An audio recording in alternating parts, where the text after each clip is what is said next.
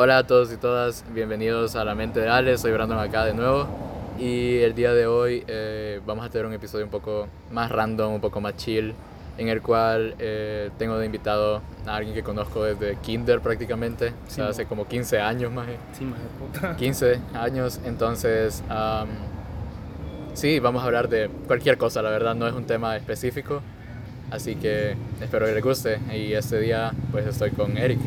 Eh, bueno, me llamo Eric. Eh, puta, conozco a Brandon desde, desde chiquito, la verdad. Desde Es kinder. prácticamente toda la vida, güey. Ya en prepa que ya nos distanciamos, pero como en Séptimo, sexto. ajá, sexto creo que tocamos juntos más. Ya en séptimo sí hicimos grupo y toda esa mierda. Y estoy estudiando medicina y todo, más para salvar vidas. El medicólogo. Claro, más. Mi vocación. Pues Así- sí. No, y pues, perdón si se escucha ruido al fondo, pero es que estamos en un lugar abierto, estamos chileando literal. Ajá. Así Chupando. que, ajá, tranquilo. Así que, pues, la verdad, creo que quisiera retomar lo que estábamos hablando ahorita, antes de empezar a grabar, que literalmente estamos hablando un poco acerca de filosofía y, y, y cómo esto implica a cada uno de nosotros. Así que no sé si quieres seguir diciéndome lo que me estabas diciendo. Es que yo le estaba diciendo a Brandon que me puse a leer un libro por, o sea, por vacío, la verdad quería leer algo, no solo me quería quedar con, con las mierdas de medicina. Y este se llama Más Platón y Menos Prozac. Prozac es un antidepresivo, creo. Ujú. Ajá, es un antidepresivo. Entonces, básicamente te habla como cómo aplicar las diferentes filosofías o crear tu propia filosofía y a partir de esa poder resolver tus problemas, ¿vea? Entonces ahí te explica de un proceso que se llama PIS, en el que la P es el problema, tu problema, la E, eh, que son las emociones que ese problema te está causando, de ahí el, la A de análisis, que eh, básicamente analizar como las diferentes opciones que puedes para resolver ese problema. De ahí la C es la contemplación, si no mal recuerdo, que ahí es donde agarras, puedes agarrar una filosofía de la que ya existen o si no hacer como construir tu, tu propia a partir de varias. Y la E, que es la es la el equilibrio que por lo que yo entiendo es como darte como tu tiempo de volver a ver todo lo que vas a hacer, ver tus opciones, ver tu filosofía y ver lo que esto va a conllevar, ¿vea? Entonces yo te decía que en eso de la filosofía, la que más me parecía como vergona, por así decirlo, era la de los budistas, porque el hinduismo te decía que la, eh, la básicamente la vida está como construida a partir de vida, ¿verdad? y que tus como tus acciones no iban a repercutir en nada, pues, o sea, ¿para qué las ibas a hacer si esta, esta vida era como, ya sea una, puede ser o, o tu castigo Claro. o tu, o tu ganancia, por así O sea decirlo. que prácticamente te están diciendo que el cielo o el infierno se viven aquí en la tierra. Ajá. O sea, este va a ser o tu ganancia o tu, Claro. O tu castigo, por así decirlo. Entonces eso me pareció como bien estúpido, la verdad, porque cómo no va, tus acciones cómo no van a repercutir, ¿verdad? Ujú. Entonces los budistas te dicen que estás, que la vida está hecha a partir de instantes. Entonces lo que hagas en un instante va a repercutir en los demás, ¿verdad? Entonces que básicamente vos tenías como la responsabilidad de tu propia vida. Claro. Y que eso se, se apega también a lo que dicen los chinos. Por lo que entiendo es que dicen que igual, que vos tenés como tu propia responsabilidad y que cada cosa que hagas se va a repercutir en las demás. Ujú. En las demás personas. Ajá, no solo en vos, sino Ajá, que en- claro, claro. porque O sea, es como causa y efecto. Ajá, porque pues sí, tu instante, por así decirlo, está hecho de todos, ¿me entendés? Ujú. Por ejemplo, si le pegas a alguien, puede que venga alguien y te... Y te pegue de regreso, ajá, acabar. Entonces, o sea, no le estoy tirando mierda a los hinduistas, pero sí no me parece como que, o sea, lo que yo haga no vaya a repercutir en algo. claro. Porque ellos, o sea, por lo que dice en el libro es que no importa lo que hagas, igual la vas a pasar mal o la vas a pasar bien, depende de, de cómo es. vida. vivas, básicamente. Ajá. Fíjate que para mí eso me parece súper contrario a lo que yo pienso hasta cierto punto, porque ponerle que... O sea, más, más que todo no lo de los hinduistas, sino que lo de los budis- budistas. Porque ponerle que yo soy muy creyente, fiel creyente en el destino. O sea, no sé Ah, si, si, sí tiene sentido, ¿verdad? Pero yo creo en, en el hecho de que quizás no es tan todo premeditado, o sea, no una idea así, concepción de que así Dios tiene ya el plan de vida de nosotros, sino que más que todo como lo que tiene que pasar va a pasar, lo trates de evitar o no. O sea, yo siento de que obviamente tus acciones tienen influencia acá, o sea, tiene sentido el hecho de que lo que yo haga pues me va a llevar a un lado o al otro. Ajá. Pero yo siento que eso es acciones o esa libertad que tenemos para decidir es simplemente diferentes caminos que llevan a un mismo fin. O sea, yo sí creo de que al final, por ejemplo, si digamos yo me tengo que morir mañana, Ujú. no importa si yo, por ejemplo, hoy voy a nadar o si hoy voy a o si no salgo de mi casa o algo, ya está predestinado que yo voy a morir mañana. Ujú. Y, y no importa lo que yo haga, simplemente va a pasar. Y lo único que va a hacer es alargar ese proceso o tomar otras diferentes vías para llegar a ese mismo proceso. Entonces, am, en respecto a lo de los budistas, sí considero que las acciones tienen que ver, pero que las acciones en sí mismas no tienen una... Tienen repercusiones instantáneas, diría yo, por así decirlo, o sea, como en efecto instantáneo, pero Ujú. no, no a largo plazo, o sea, a largo plazo viene siendo lo mismo. O sea, mira, la verdad es que después de esa pandemia y todo, porque me, me puso a pensar un vergo, la verdad. Y, o sea, sí que, o sea, es el destino, eh, pero sí siento que si querés algo, sí lo tenés que hacer. O sea, que las cosas no te van a llegar de vergazo, la mayoría. ¿me Ajá, porque sí. Ajá, o sea, si, si querés algo, lo tenés que, tenés que hacer algo para llegar a eso. Por ejemplo, hay cosas que vos no puedes evitar, la muerte Claro. y ese tipo de cosas, pero sí pienso que si querés lograr algo, tal vez ya esté como premeditado que vos vayas a hacer eso, pero vos tenés que hacer que pase, ¿me entiendes? Claro. La mayoría de las veces siento que sí tenés que ir a buscar eso. la Pero fíjate que ahora que vos decís eso, como por ejemplo de que la muerte es inevitable, o sea, creo que eso es algo que cada persona tiene claro, pero muchas veces no queremos afrontar. El hecho de que quieras o no, vamos a terminar este mundo y todo eso. Ahora, Vos que estás estudiando para ser médico, yo siempre me pongo a pensar y me he cuestionado mucho estos últimos meses el hecho de que mucha gente cuando se encuentran en enfermedades terminales, Ujú. por ejemplo, eh, intentan salvar o recuperar o la gente dice no me quiero morir, ¿sabes? Y yo me pongo a pensar como, ¿por qué no nos queremos morir? O sea, realmente, eh, yo si soy honesto, no es como que desee morirme ya, ¿vea? o sea, no es como, No, ajá, vea, busque morirme, pero yo siento que si me toca, me toca, ¿sabes? Y por eso es que yo al menos intento vivir eh, el día a día lo mejor que puedo. O sea, si te soy completa, completamente honesto, eh, siento de que el hecho de preocuparse mucho por el futuro, obviamente pues no vas a dejar que el futuro pues valga 20, ¿verdad? o sea, no es como que, ah, sí, Sí, lo que pues sea que sí. tenga que pasar, ¿verdad? No, ajá. Pero, pero yo sí creo de que es como, lo, o sea, si te toca llamas, te toca y tienes que aceptarlo y por eso tienes que vivir con todo. Sí. O sea, eso como te digo, las personas que tienen enfermedades terminales y no quieren morir, siento que es súper válido, pero siento de, de que muchas veces eso se da por el hecho de que la gente no ha vivido la vida que quiere. Ujú. O sea, no- no- como te digo, nos preocupamos muchísimo por el qué va a pasar mañana, por qué voy a pagar, que aquí, Sí. que allá, y muchas veces te despreocupas por el, el qué está pasando ahora. Sí. Y, y yo sé que quizás es una filosofía de vida muy optimista, no sé, muy valeverguista. Me ha dicho mucha gente que a veces soy muy valeverguista porque siento que no me importa nada. Ah, sí, igual yo. Pero es como, o sea, me te- voy a procurar poner mi preocupación en Ujú. cosas que de- realmente valgan la pena. O sea, yo, por ejemplo, siempre he dicho respecto al dinero. Ujú. Yo siempre he dicho como, ok, si tengo, se disfruta. Y si no tengo, pues se aguanta. Pues sí. Y o sea, cuando digo disfruta es como intento hacer que todas las personas que están alrededor mío también disfruten, ¿verdad? Porque yo me pongo a pensar, si yo tengo la dicha de poder tener, Vas a compartir. claro, hay que compartirlo, o sea, no tengo que guardarme todo eso para mí mismo. Obviamente tienes que dar tus gustitos y todo, ¿verdad? Pero en general, como no solo pensar en mí, sino que pensar en los En los demás. demás. Y o sea, no sé, o sea, siento que hay un gran dilema en cuanto a, a esto de los doctores respecto a, por ejemplo, la eutanasia, por así decirlo.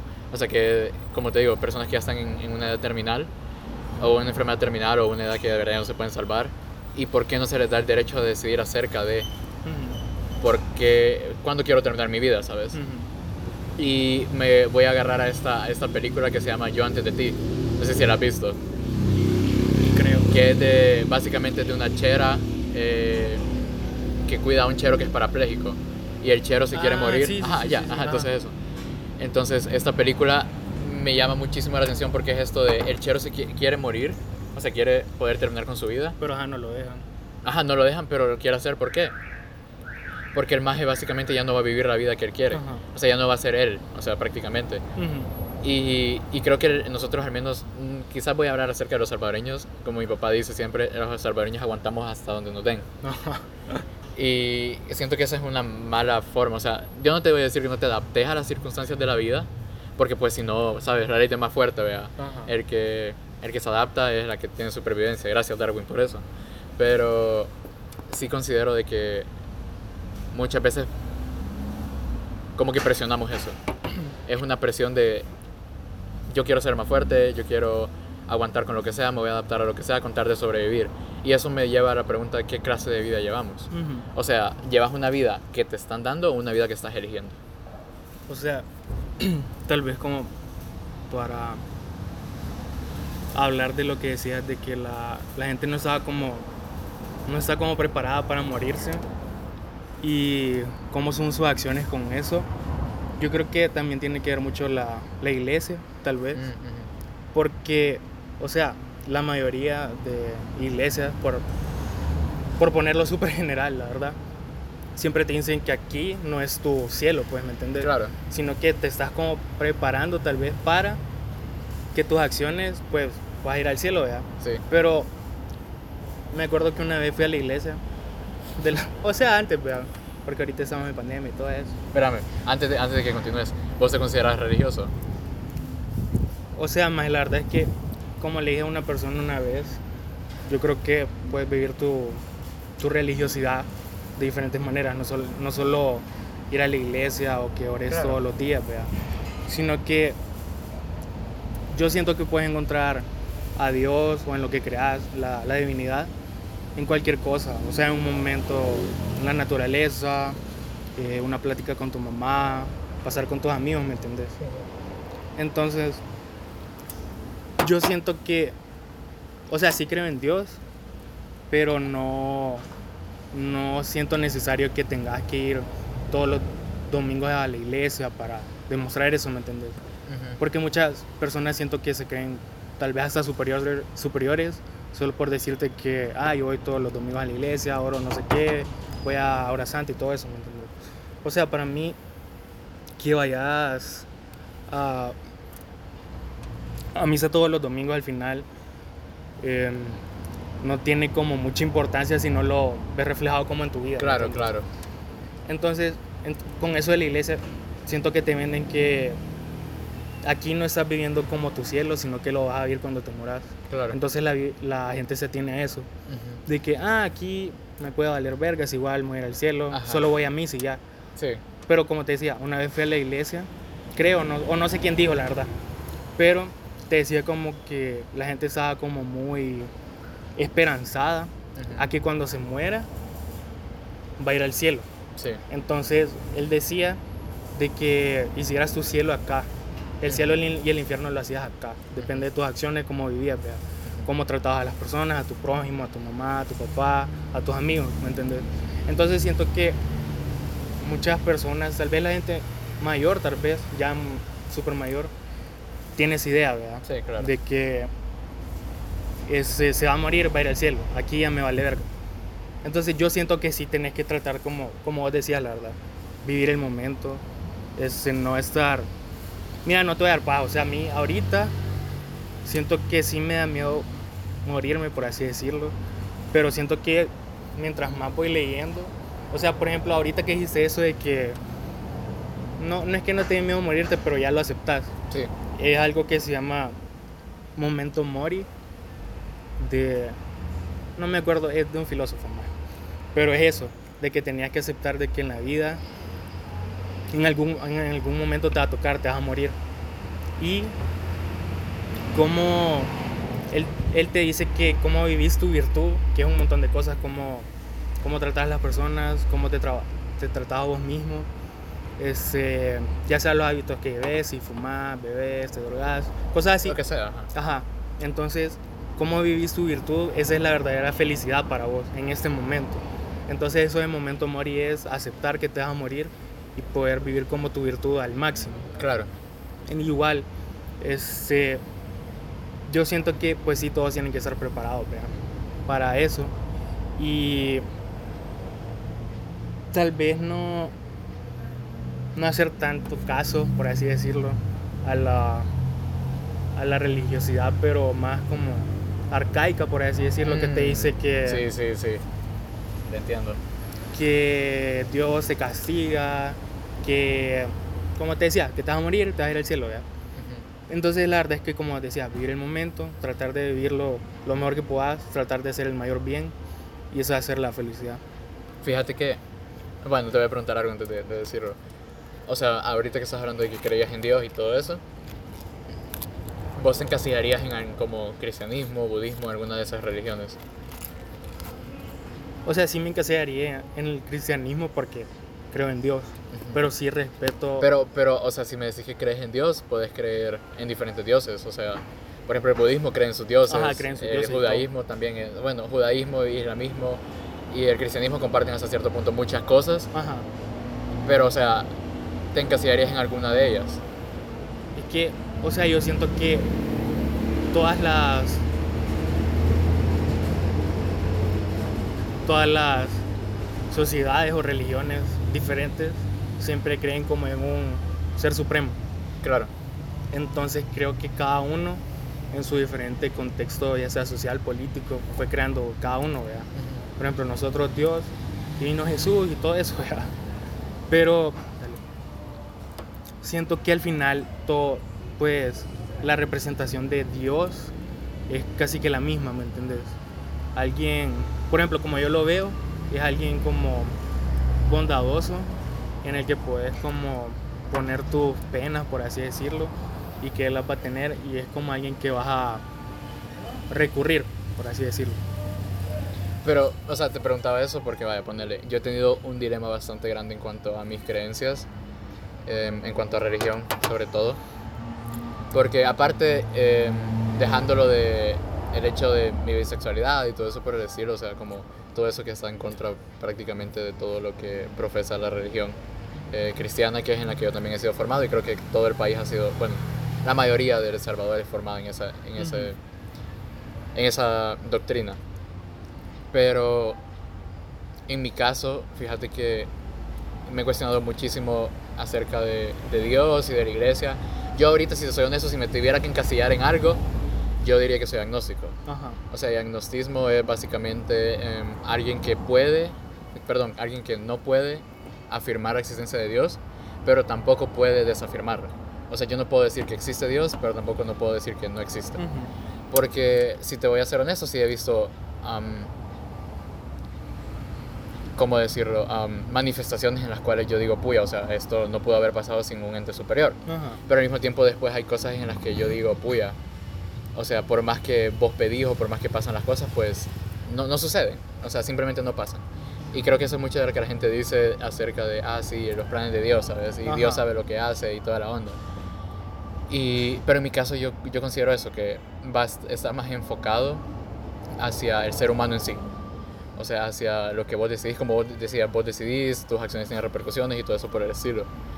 Y en el destino, claro, o sea, como ya te dije que yo creo mucho en el destino. Ujú. Y no sé, o sea, yo he tenido esta batalla bastante como...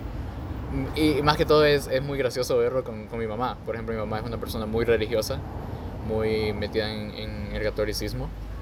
Y ella me dice que muchas de las cosas que me pasan es porque no busco a Dios o porque tengo, eh, eh, Dios es ausente en mi vida y todas las cosas.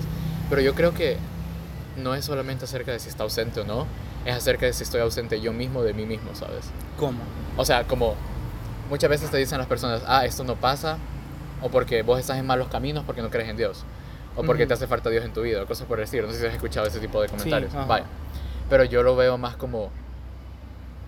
Yo no voy a decir que yo soy un Dios, porque yo no me considero un Dios, vea, pero yo sí considero que más que depender de un ente supremo, de una entidad arriba, dependo mucho de mí mismo. Ah, sí, pues. sí. O sea, Ajá. en el sentido de que muchas veces las cosas como, por ejemplo, esto de estar, o sea, como en los momentos en los que yo estaba como súper bajoneado, que fue el año, en el 2019, de noviembre, diciembre, que lo mencioné en el segundo, pod- en el segundo episodio de este podcast, Sí.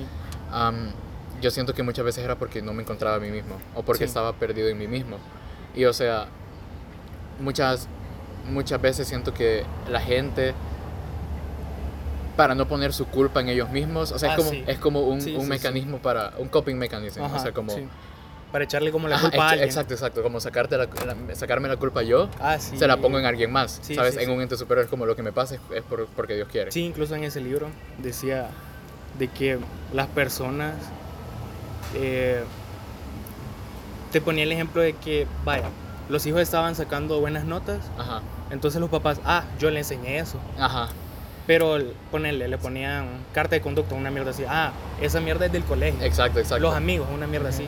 Entonces ven lo bueno de lo bueno, pero... O sea, te jactas de lo bueno Ajá, y sacas lo malo. ajá. Entonces, eso me pasa a mí, o sea, es como, realmente lo malo que me está pasando son por mis acciones más que por un Sí. ente superior y por las cosas que yo he decidido, o sea, yo, ¿sabes? Una frase como que me gusta decir a mí es, si tengo los huevos para hacer algo, tengo que tener los huevos para aceptar las consecuencias. O sea, si por ejemplo, voy a poner un caso súper así extremista, o sea, si por ejemplo yo, digamos, estoy en una relación y yo doy bajes como, bueno, ¿qué espero? O sea, me van a terminar. Ajá. O como me voy a sentir mal, o como me voy a sentir culpable. O sea, pero eso qué? O sea, no le puedo echar la culpa como, Ajá. ah, sí, la otra persona tiene la culpa, la tercera persona, ¿verdad? Porque quien está en una relación soy yo, ¿sabes? Entonces, pero mucha gente usa ese, ese escapismo. Y, ¿sabes? Había, hay un, en la clase que yo estaba tomando de cuestionando animales en mi Ujú. universidad, habían muchos textos en los cuales se referían a, a esto de veganismo, vegetarianismo. Y muchas veces lo que, eh, algún argumento que ellos usaban es que muchas veces la gente dice, em, yo no dejo de ser vegetariano porque yo sé que maltratan a los animales, pero no lo estoy viendo yo.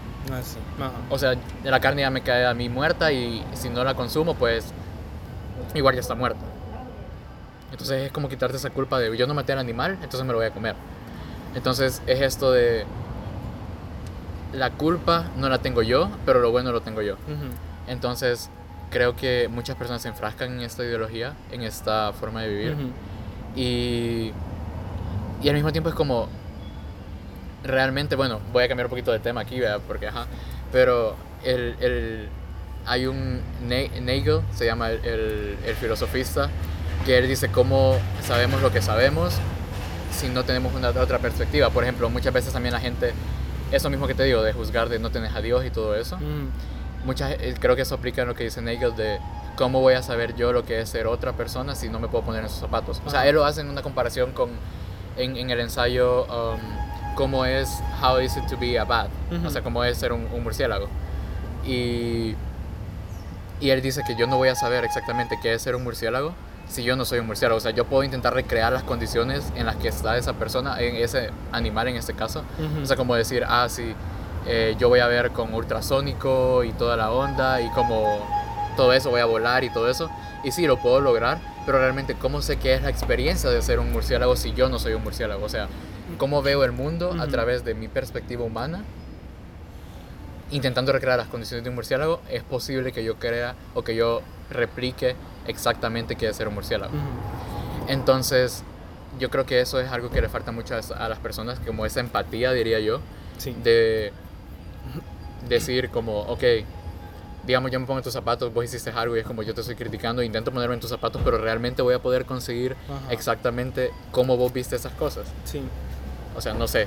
O sea, la verdad es que con eso que decías del veganismo, vegetarian, vegetarianismo, una vez nos pusieron a leer en la U un documento y, o sea, la verdad es que de verdad me planteé como, puta, debería ser vegetariano o vegano porque te decía, los médicos están como cuidando la vida y salvando hasta cierto punto la vida de los humanos, ¿verdad? Claro. pero no era como objetivo, por así decirlo, que estuvieras comiendo carne si están matando a los demás. O sea, no es, no es como, no es ético. no es ético, no es moral de tu parte que estés salvando vidas de humanos, pero que igual estés como contribuyendo a que se estén matando animales. Ujú. ¿verdad? Y igual. o sea, es no esa teoría del especismo. O sea, Ajá. básicamente que yo, por ser ser humano. Que es como superior. Ajá, exacto. Ajá.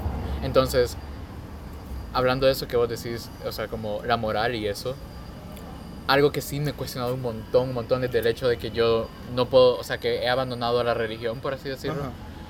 ¿Cómo definimos moral? Porque muchas veces acá nos, nos enseñan de que, ah, sí, moralidad es todo lo que te inculca la iglesia, o sea, como ser buena persona, eh, respetar a los demás y todo eso, ¿vea? pero yo siento que moralidad y todo esto de valores, sí, quizás la iglesia y la religión te ayuda mucho a, a desarrollar ese tipo de, de Sí, ajá. competencias, pero considero que no es la fuente primordial de...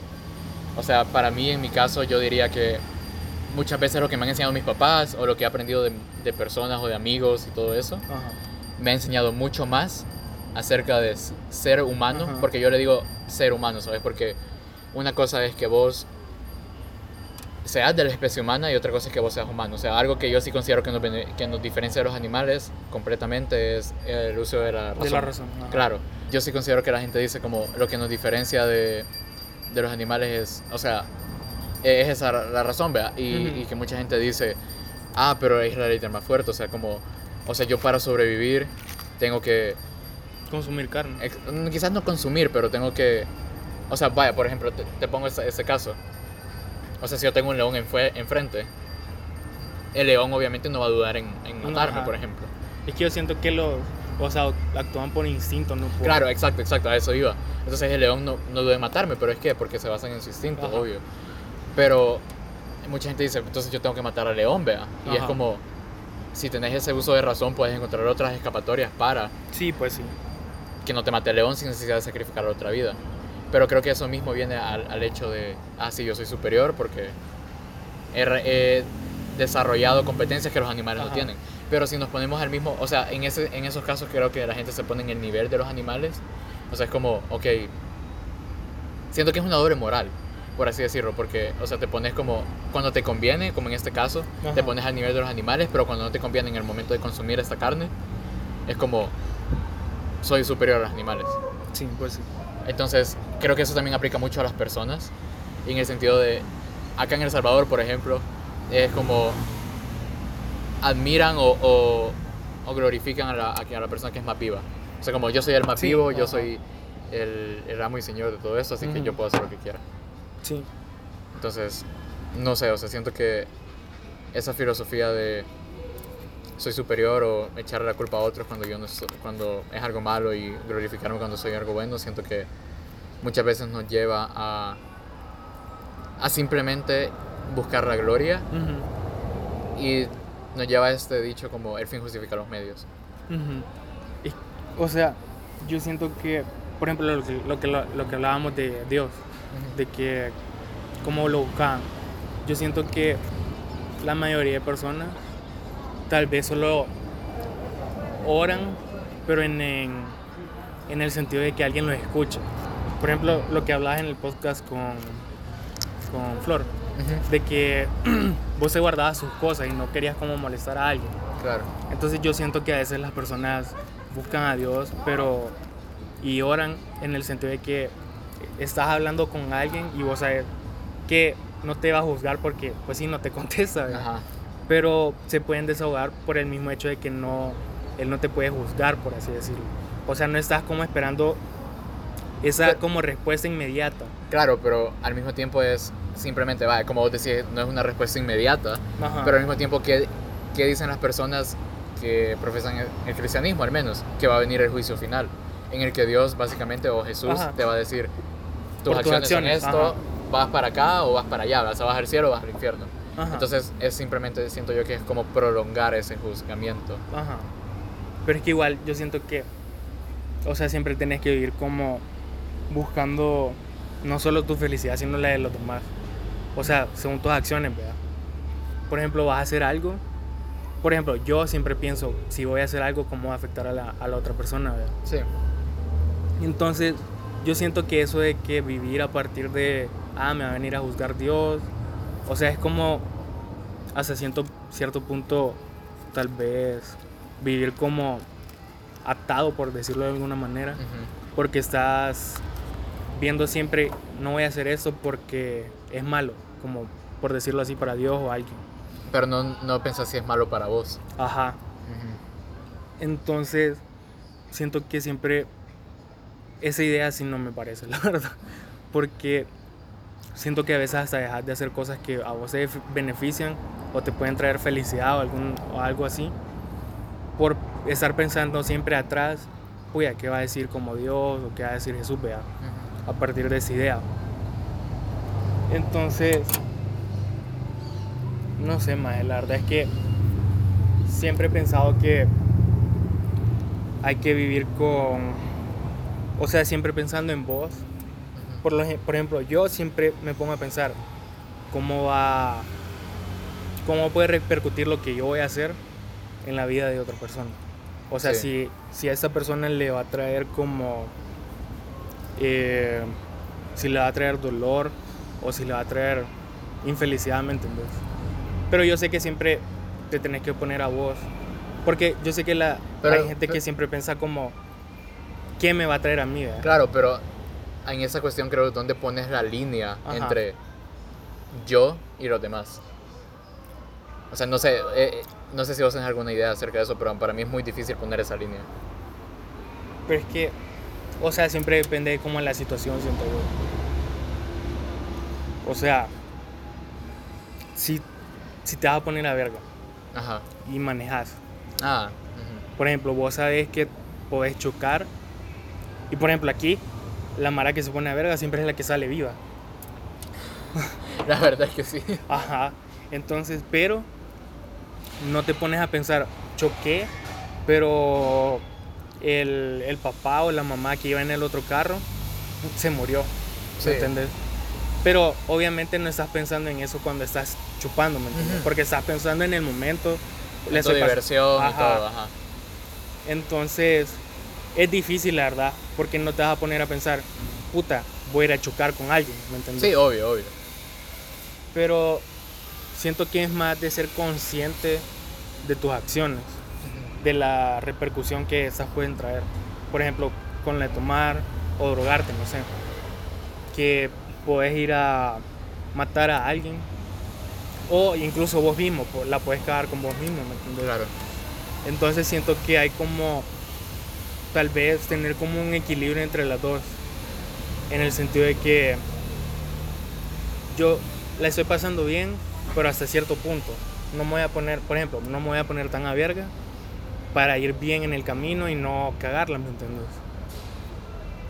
Fíjate que eso tiene muchísimo sentido, o sea, como creo que el ejemplo de, de tomar y todo eso que pusiste es un buen ejemplo para eso, pero al mismo tiempo es como, ponele, te voy a poner un caso hipotético, ponele yo he tenido una semana súper, súper mala y como para olvidarme de todo necesito tomar. Y o sea, no me mido porque yo simplemente estoy pensando en escapar de lo que yo tengo. Pues sí. Eh, y obvio, pongo en peligro a otras personas. Pero ese peligro y, y, ese escape que yo tengo, puede, o sea, obviamente puede afectar a otros, ¿verdad? Pero lo que yo me pongo a pensar es, ¿cómo vos realmente puedes evitar poner en peligro a otros o a intentar afectar a otros sin tener tu felicidad? O sea, porque también ahí venimos a un punto en donde prácticamente estás como limitando tu felicidad. Sí, ajá. O sea, porque es como, bueno, yo quiero escapar, yo quiero divertirme, yo quiero Ajá, olvidarme yo quiero de todo lo que está pasando. Ajá, exacto. Entonces yo quiero escaparme de todo eso, pero al mismo tiempo me tengo que restringir porque sé que la puedo cagar. Sí. O sea, con otras personas y puedo causar cosas que después, después me voy a arrepentir. Pero entonces es como, ¿hasta qué punto pongo mi felicidad por sobre la de los otros? O sea, es como, Es que yo también siento que tiene que ver con cada quien. Porque, por ejemplo, las siento veces... que es una responsabilidad moral. Ajá. Porque vaya, por ejemplo, las veces que me ido a donde, a donde Víctor a chupar, Ajá. nos ponemos bien a verga. Pero, o sea, yo siempre estoy pensando, puta, tengo que manejar. Y la, o sea, una vez sí me puse a pensar, puta, voy a dejar de tomar porque yo sé que ahorita estoy, o sea, ando bien tomado y la puedo cagar. Entonces, yo siento que de cada quien como ponerse su límite. Mira, yo hasta aquí llego porque sé que si sigo, por ejemplo, siguiendo con el ejemplo, si sigo tomando, la puedo cagar más. Claro. Por ejemplo, si he tomado, ¿qué? Cuatro cervezas. Yo sé que puedo ir en mis cuatro sentidos, cinco sentidos. y, y no la voy a cagar, digo yo, ya. Pero, ajá, siento que tiene que ver mucho con cada quien y cómo está su moral detrás. Porque, vaya, por ejemplo, tal vez tiene que ver con lo de los vicios. Porque uno eso, en la cuarentena me puse a chupar más y me puse llena verga. Yo sea, también. Ajá. Y, o sea, había algo que tal vez si no, no hubiera estado a verga, hubiera dicho, puta, qué mierda, ¿verdad? Y me hubiera puesto triste. Pero en ese momento estaba, puta, me vale verga. Claro. Entonces, en ese momento pensé, así bien filosófico, y yo me puse a pensar, puta, esa es la mierda de los vicios, ¿verdad? Porque en ese momento no sentía nada, a mí me valía verga. Pero ya después cuando caes en, ya cuando estás en tus cinco sentidos, decís, ah, puta, ya te entra el bajón, ¿verdad? Ajá. Entonces, siento que es de cada quien decir, hasta aquí llego, porque yo sé que la puedo cagar y puedo afectar a otras personas, ¿me entiendes? Porque yo sé que hay personas que le, le vale verga Sí, y se pone a verga, maneja, hace lo que quiere, ¿verdad? claro. Y no le importa es, eh, Las consecuencias. las consecuencias, cabal. Entonces, ahí sí tiene que ver mucho lo de, lo de la moral. Y más que, más que la moral que te ha inculcado la iglesia o algo así, tiene que ver como, como sos vos de persona, saber que, qué daño le pueda llegar a hacer a, a alguien. Mira, yo gracias a Dios no le hice nada a nadie. Y siempre en la calle a donde me voy está vacía, no hay ningún retén. Ajá, ajá. Pero, pues sí, es como darte como esa idea detrás. Yo siento que cada uno tiene como algo atrás que le está diciendo, mira, aquí deberías de parar, porque vos sabés. O sea, por ejemplo, te voy a poner ejemplo. Cuando la primera, no la primera vez, tal vez como la segunda vez que fumamos weed, Ujú. sí tenía como atrás mío diciendo, no mi mamá, pero sí como Como una una voz, una voz. ¿Crees que eso es la conciencia? Ajá, sí. Porque sí, varias veces he estado, no chupando, porque chupar me gusta. Y es un gusto adquirido. No siento culpabilidad. Pero, por ejemplo, antes que, le, que fumábamos weed, mae, con el cigarro, pues yo sé que lo puedo dejar y toda esa mierda. Pero, por ejemplo, cuando fumábamos weed, tenía como una vocecita atrás. No sé si es mi mamá o qué. Pero diciendo como, diciéndome como, maje, ¿qué estás haciendo? Ajá. O sea, estábamos en un entorno controlado, ¿me entendés? Claro, claro, No es, sí. que, no es que le íbamos a cagar en algo. Sí, sí, sí. Pero sí sentía a alguien o algo diciéndome, maje, ¿qué estás haciendo, verdad? ¿Por qué estás haciendo eso? O sea, lo estás haciendo solo porque están tus... Tus amigos, o Como es esa presión social. Ajá. O de verdad es algo que querés experimentar. Entonces sí siento que es como un... con- tal vez esa como tu alma, por así así decirlo. Bueno, o sea, yo siento que eso de tu alma o cómo tú necesitas es un constructo de muchas cosas.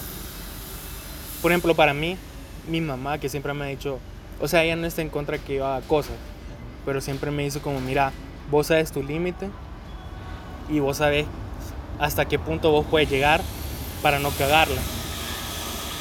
Igual, tenés como la sociedad diciendo, ah, esta mierda está mala, eh, estás como en contra, no en contra, o estás como desagradando a Dios, ¿me entendés? Eh, o tus amigos, o las personas en general que lo ven mal. Claro. Entonces yo siento que es como un constructo que vas a hacer a partir de tus experiencias, que esa vocecita, ¿verdad? que te dice, esto está mal, o decirte hasta aquí puedes llegar vos. Claro. No te digo que no la vas a pasar bien con las cosas que vas a dar, pero sí tener como esa, esa línea, por así decirlo. Vos hasta aquí llegás, porque sabes que después de eso, vos la puedes cagar. Ajá. Fíjate que respecto a eso, acerca de la vocecita y todo eso, sí me ha pasado muchísimas veces que yo he pensado como, puya, o sea, ¿qué estás haciendo? Y todo, pero al mismo tiempo es como, lo estás haciendo porque vos querés, o sea, no es que seas inconsciente de lo que estás haciendo. Sí. O sea, no es como que, Alguien te dijo, tenés que hacer esta mierda. ajá, o sea, no es como que alguien me diga, mira, o sea, porque creo que ahí cabe el hecho de donde cada uno dice no. Sí. O sea, como si yo no quiero hacer algo, voy a decir que no. Incluso por la presión social, muchas veces es muy difícil decir eso, claro. pero yo considero que depende mucho de hasta dónde vos podés decir sí o no. Y hablando de lo de, ya que te metiste en el tema de la weed y todo ese tipo de cosas, quizás no tanto en el alcohol o la mota, pero creo que hay muchas cosas, bueno, perdón, hay muchas eh, drogas como hongos alucinógenos Ah, no, o pero eso LSD. ya tiene como Claro, lo que hablábamos que tiene como otro propósito Ajá, a eso, ajá, a eso- vos mismo ajá, a todo eso iba, ajá, a eso iba. O sea, como hay muchas personas que te dicen que las drogas son malas, obviamente. Y creo que eso es mucho por la sociedad punitiva en la que nosotros vivimos. Ujú. O sea, Pero, que te dicen que todo sea, es malo. Bueno, o sea, y creo que me voy a remontar a esto en un podcast que escuché, en un episodio que mucho viene de esto, o sea, y en, en otro documental que vi, eh, que se llamaba The Grass is Green, que básicamente, y el podcast se llama, es de politólogos, en el que te dicen que muchas de esas reformas o muchas de esas ideas en- punitivas en cuanto a diferentes sustancias vienen de, por ejemplo, esta idea de Richard Nixon en los años 60, 70, en los cuales él intentó aplicar una, bueno, para poner en contexto el movimiento hippie y todo eso en Estados Unidos, donde las drogas estaban teniendo un auge, en el que él dijo que iba a tener una batalla dura contra las drogas y su, y su, y su política de, de, control de drogas y de, y de todo eso. Entonces, siento de que también depende mucho del contexto en el cual vivimos. Eh, ese contexto en el cual vivimos, en el que por muchas políticas que se tienen, o sea, ni siquiera tanto relacionadas a nivel religioso, que sí tiene un, un- un factor muy importante, porque Nixon era muy conservador y, y- y muy enfocado en la iglesia cristiana. Eh, esa- todas esas ideas de qué es malo, qué es bueno, ¿sabes? O sea, y que las drogas están mal, pero al mismo tiempo hay muchas personas, hay muchos... Ni siquiera me voy a ir muy al extremo, ¿sabes? O sea, muchas personas como por ejemplo Elon Musk O Steve Jobs, que ellos abiertamente consumían eh, marihuana, por ejemplo. Ujú. Y esas otras drogas que tienen un nivel más de propósito de abrir la mente y de, y de eh, enseñarte o experimentar um, cosas que están limitadas por tu ser normal, por así decirlo. o sea es que yo O sea, como por ejemplo los hongos o el LSD. es que sea, también tiene que ver con qué tipo meter, ¿me entiendes? Vaya, va, ponerle, yo, yo he hecho un par de ese tipo de cosas que realmente como me han abierto la mente en muchas cosas. Por ejemplo, las trufas, que son un, un- como un, un paso menos que los hongos. O sea, realmente me hicieron pensar y analizar muchísimas cosas de mi vida. O sea, la- las veces que lo hice, yo pensé acerca de mi familia o de mí mismo, de mis relaciones con mis amigos. O sea, como realmente fue una exploración acerca de mí mismo. A esa idea de lo que te quería preguntar eh, acerca de por qué crees vos que todos estos tipos de drogas como LSD, hongos, ayahuasca, peyote, todo ese tipo de cosas que normalmente fueron utilizados por muchos de nuestros pueblos Sí. indígenas o pueblos ancestrales para abrir la mente y que eran consideradas hasta sagradas en ese tipo de, de situaciones, ¿por qué ahora se consideran como dañinas para la salud si lo que realmente buscan es expandir ese entendimiento, ese conocimiento humano? O sea, yo siento que ¿qué año fue eso? Lo que vos me estás hablando. El que, lo de Nixon, Ajá. 70s. Vaya, por ejemplo, ese contexto yo siento que Pero, sí, pero esos, esas políticas siguen presentes hasta el día de ahora. No, ajá. O sea, si nos ponemos así súper con- conspirativos, yo siento que es como para tener como quieta, por así decirlo, a la gente y que no, tal vez no se dieran cuenta de lo oprimidos, tal vez que estaban, y que no, que no se dieran cuenta como a las, a las cosas que ellos estaban siendo sometidos, ¿me entiendes? Entonces, de cierta manera, tenerlos controlados a todos para que no dijeran, que no se que no se salieran de lo normal, por así decirlo, y que los hicieran todos controla- controlados. Y por supuesto ahorita, a 2021, que ya estamos, pues ya le están como, por ejemplo, de la marihuana, ya le están como liberando más, pero yo entiendo que es más por el narcotráfico y tener más controlado todo Pero, eso. pero poner, si es en caso del narcotráfico, te puedo poner el ejemplo de Uruguay. Por ejemplo, ellos legalizaron la marihuana en el 2013. Ajá, y que ya lo controlaron O sea, el, el narcotráfico ha sido muy reducido. ¿Por qué? Porque es control del Estado, Ajá. básicamente. Entonces yo siento que es más de las de los políticos en ese momento de tener controlados, e incluso en todo ese tiempo que hemos pasado, ¿me entiendes? De tenerlo, de tenernos, tenerlo controlados a todos y que no se dieran cuenta como de de las no sé, como de las de los problemas o de las limitaciones que le estaban poniendo a todos. Ponerle. O sea, básicamente lo que me estás diciendo es como tener una población ignorante te, te ayuda a tenerla controlada. Sí, pues sí. O sea, por ejemplo, por tu experiencia que me has contado, lo de la surfa, sí te das cuenta de muchas cosas. ¿Me entendés? Entonces, también siento que tiene que ver mucho de tanto de la droga como de la dosis que tomes. Porque yo leía el caso de, creo que era un artista o de una persona normal que se tomaba como, cortaba un cuadrito chiquito, él, todos los días para, para el trabajo. De LSD. Ajá.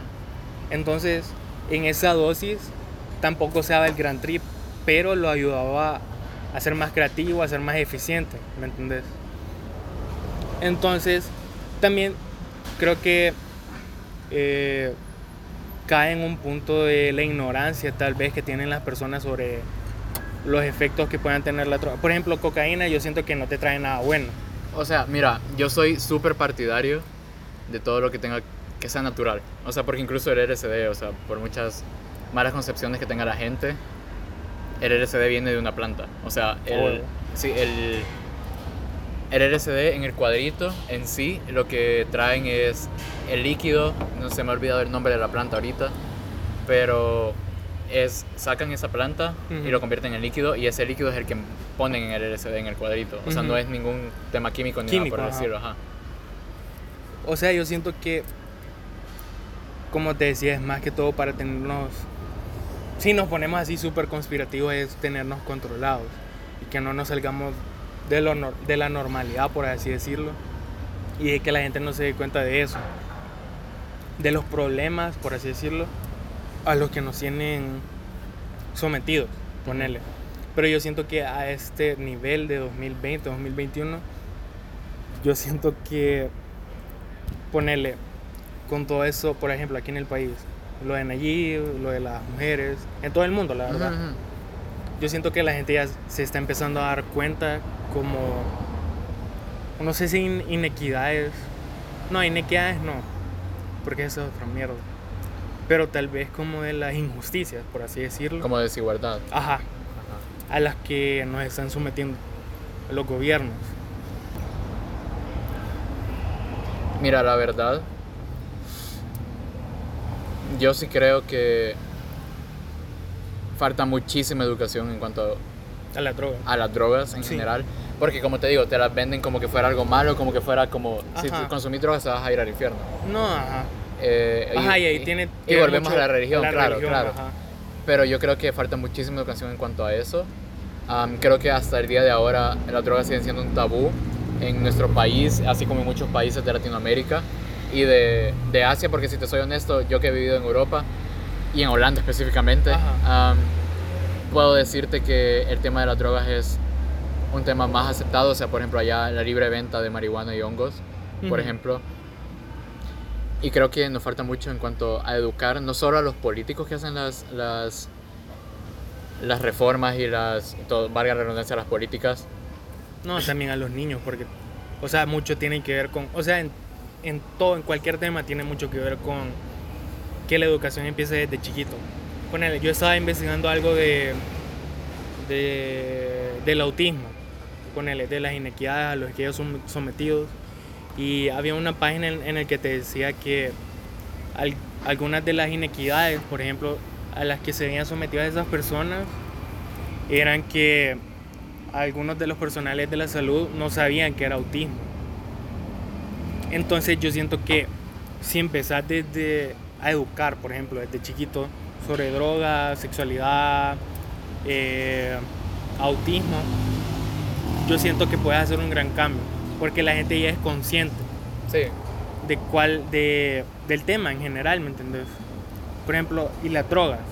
Por ejemplo, sabemos que LSD te puede ayudar a la creatividad, hongos, eh, te pueden ayudar a, a saber más de vos. A ir más adentro de vos. Entonces sí creo que tiene que ver mucho con la educación desde pequeños que tiene que, que los, niños chiquitos, ¿verdad? Pero, pues sí, los gobiernos no creo que quieran que quieran ir como educando a los niños en eso porque como decías lo, lo ven como un tema tabú todavía que las drogas son malas no te ven en nada y pero como te decía yo siento que tienen que, que ver mucho con la con el tipo de sustancia que estás consumiendo porque o sea por ejemplo cocaína yo siento que no trae nada sí claro claro pero por ejemplo eh, LSD hongo, setas, lo que, lo que vos querás. Ese tipo de cosas sí das un viaje, pero para siento que es más para conocerte a vos mismo, ¿me entiendes? Y tal vez hasta cierto punto necesario para las personas que no tienen como esa capacidad de ir tan adentro de ella misma, ¿me entiendes? Yo sé, yo sé que hay gente vergona que sabe todo lo que todo lo de ella, ¿me entiendes? Y que no necesita ningún tipo de sustancia para para analizar eso. Pero tal vez, no es necesario, pero sí es una experiencia buena, por lo que vos me has contado. Es eh, poder ver más allá de no solo lo que ya sabes ahorita, sino que analizar cosas que tal vez habías olvidado y que te puedan ayudar ahorita. Solo que con eso sí siento un poco de... Es un arma de doble filo, creo yo. Es que en el libro te, te dice que en el libro que estaba leyendo te dice como eh, los terapeutas, los psicólogos y los psicoanalistas. No estoy tirándole mierda a, los, a todos ellos, pero él te pone el ejemplo de, de Estados Unidos, que muchas veces eh, hacen esa terapia, ¿verdad? ver eh, en tu juventud, en tu niñez, un problema que vos hayas tenido. Entonces, ponele, que te pegaban de chiquito, ponele y por eso ahora vos sos eh, agresivo y todo eso. Pero muchas veces puede ser que ellos se agarren de eso porque no hay otra cosa. Claro. Entonces ellos se agarren de eso y ahí se basa en toda su terapia. Pero puede ser que ese, que te, por ejemplo, que te pegaran de chiquito no, no sea el, el detonante, ponerle. Puede que sea otra cosa. Pero eh, ellos no analizan más allá de eso. Y por eso ese eh, ellos, eso te puede servir hasta cierto punto para mejorar y todo, toda la mierda. Pero siempre volvés a recaer en el mismo problema que tenés, por ejemplo. Entonces por eso él, en el libro él ponía el ejemplo de que por, por qué tenés, por qué los terapeutas, psicólogos y todos ellos, es, eh, la gente siempre llega a ellos. Porque puede ser que no esa ese evento que ellos agarran de base no sea el principal que se te está causando esos problemas. Claro. ¿Me entendés? Entonces, siento que, por ejemplo, con la, la, no, la filosofía lo que te dice es, vaya, vos tenés ese problema, vos lo aceptás, pero no necesariamente te tenés que ir hacia el pasado para entender eso, sino que lo aceptás y buscar qué haces con ese problema. Por ejemplo, vaya, yo, por ejemplo, en esa cuarentena, igual con mi mamá, me ha hecho que yo soy enojado. Y no es por algo que sea ahorita, ¿me entendés? Sino que es algo que yo traigo desde atrás. Sí. Entonces, siento que en ese momento yo lo he aceptado que soy enojado, porque mi mamá siempre me lo dice. Un día íbamos en el carro y me dice, mira, Eric, yo no sé, no me no sé qué te ha pasado, pero me dijo como, mira, ese, yo sé que, porque iba enojado en ese momento, creo yo, ella siempre me dice que voy enojado. Ajá. Pero me dijo como, mira, yo no sé qué he hecho. O sea, verga, verga, yo no he hecho nada más. Tal vez me molesta una situación que con el papá, con su papá, mi mamá con su papá. Pero ella me dice como, mira, yo, yo sé que vos estás enojado, porque se te nota siempre como... Eh, porque cuando voy manejando con ella, más es como. Hay un momento que. O sea, solo voy manejando y ella dice que estoy enojado. Entonces me dice: Mira, yo sé que estás enojado y no sé qué es. Puede ser algo que yo haga, me dice. Pero no sé Entonces ella me dice, busca qué es eso, porque mi mamá cree bastante en la meditación. Mm. Entonces, Si soy honesto, nunca lo he practicado, pero creo que es una buena mierda para encontrarte sí, a vos mismo. mira, la verdad es que yo no te voy a decir como J Balvin con que me salvó. colores. No, no, no, es que él, él dice, sacó como una meditación con Deepak Chopra. Entonces él dice, la meditación a mí me salvó la vida. Yo no te voy a decir que a mí la meditación me salvó la vida, pero sí pienso que en- entre mayo a julio, si yo no hubiera meditado en ciertos momentos, yo ahorita me hubiera atrasado un año en la U. Ok. Porque sí te ayuda. Por ejemplo, yo no he diagnosticado, pero sí sé que tengo ansiedad. Ok. Entonces, si yo no hubiera meditado en ciertos momentos eh, durante ese tiempo, si yo no hubiera meditado en ciertos momentos eh, durante ese lapso de tiempo, yo lo hubiera cagado. Entonces, la meditación te dice como, bueno, por lo que me dice mi mamá, ¿verdad? yo no sé mucho, sí medito a veces, pero no tanto como ella. Pero sí me dice como, mira, vos puedes buscar un evento en tu pasado que te pueda traer, por ejemplo, en mi caso, ese enojo y puedes eh, eh, analizarlo sobre él. Pero yo, o sea, leyendo el libro, siento que no me traería nada en ese momento. Es eh, encontrar ese momento. Porque, por ejemplo, en el libro te dice que a veces eh, encontrar el momento hasta te puede poner peor, ¿me entiendes? Por Sí. ejemplo, con personas con depresión, ponía el ejemplo, de que encuentran un momento en su vida que ahora en ese momento que ellos tienen la depresión, puede que los ponga incluso hasta peor, ¿me entiendes? Ajá. Entonces yo, por ejemplo, ahorita yo siento que es- para mí es mejor aceptar mi enojo y saber qué poder hacer sobre él, ¿me entendés? No solo ir hasta atrás, analizarlo, porque tal vez hasta cierto punto te pueda poner hasta peor. Analizar el por qué eh, estás enojado, estás triste, es- eh, tener ansiedad o cosas así. Entonces, no sé qué hacer todavía con el enojo, ¿verdad? Porque todavía no he llegado a esa parte del libro. Pero sí creo que me ha sido más fácil como aceptar que soy enojado desde ya mucho atrás, no ni siquiera el año pasado. Y la verdad es que ahorita estoy buscando como qué hacer. Porque sí, había alguien me dijo de que por qué no me enojaba y porque siempre estaba como chill con él. Y hasta cierto punto, un día en esa cuarentena sí me puse a pensar por qué no me enojaba, ¿verdad? Y la verdad es que tal vez suena como, no sé, no sé, pero es que sí, siento que si me enojo, sí me pongo bien, bien, o sea, bien agresivo. Porque uno, ¿Cómo explotas? Ajá, cabal. Porque siento algo adentro que me o sea, tengo como un sentimiento adentro que es como puta, le quiero dar verga a alguien. Porque hubo en octavo, me acuerdo que eh, Vides, shout out a Vides, me estaba jodiendo, me estaba pegando en la cabeza. Y me acuerdo que puta, me emputé tanto que le agarré el brazo y le- lo empecé a retorcer. Y me, me estaba diciendo, más Eric, me huele un vergo, me dice. O sea, si yo no hubiera parado, yo creo que sí yo le hubiera hecho algo. Igual, una vez en- veníamos en el tráfico y un bus se me metió más, pero así, a- si no hubiera parado, me hubiera pegado. Ajá. Entonces, yo fui con todo a acercármele y me dice mi mamá, Eric, ¿qué estás haciendo? Si igual no vas a hacer nada. Y yo fue como, puta, huevo. Entonces, siento que hasta a este punto es mejor saber qué hacer con tu emoción hasta cierto punto. Porque es más fácil incluso.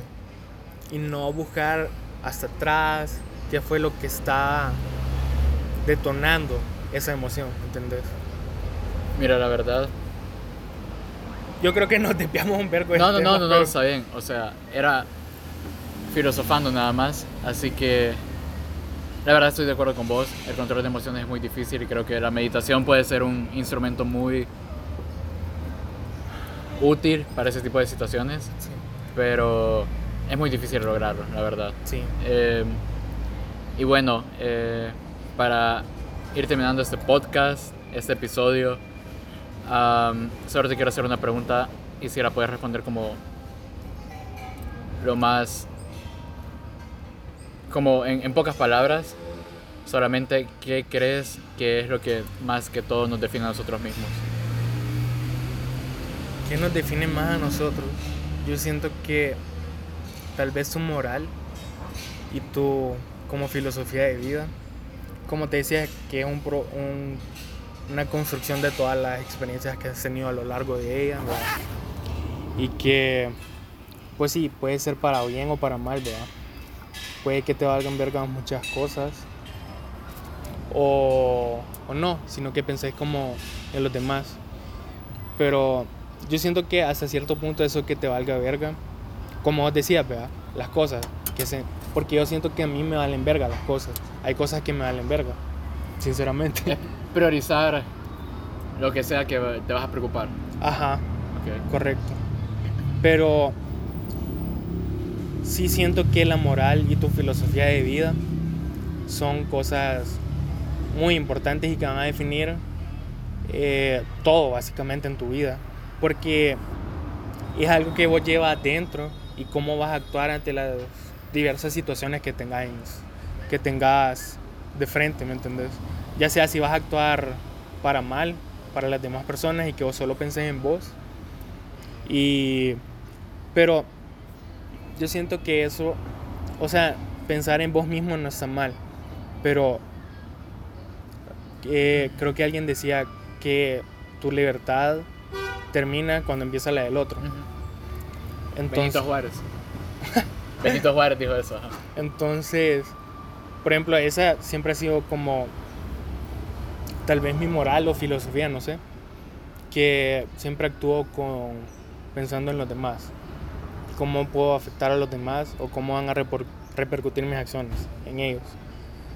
Y hasta cierto punto es como conflictivo en mí porque no sé cómo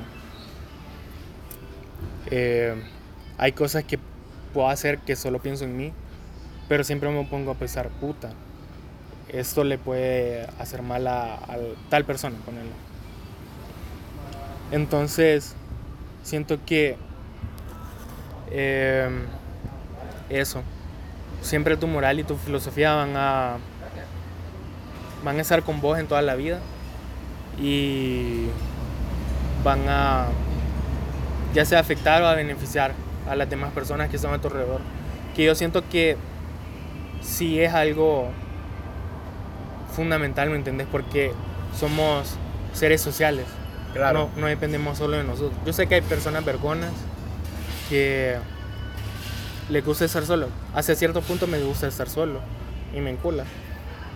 Pero eh, siempre, siempre he pensado y siempre pienso que hay cosas que vas a hacer, pero que le van a hacer mal a otra persona, ¿me entiendes? Ok. Bueno, Eric, muchísimas gracias por haber hecho este podcast conmigo. Eh, si te soy honesto, es de mis podcasts favoritos, o sea, mis episodios favoritos. Así que, nada, muchísimas gracias de nuevo. Fue un rato de chill, más la verdad. Fue un rato súper bueno, así que, nada, espero que les haya gustado y muchísimas gracias a las personas que nos han escuchado y nos vemos en el siguiente episodio. Va pues.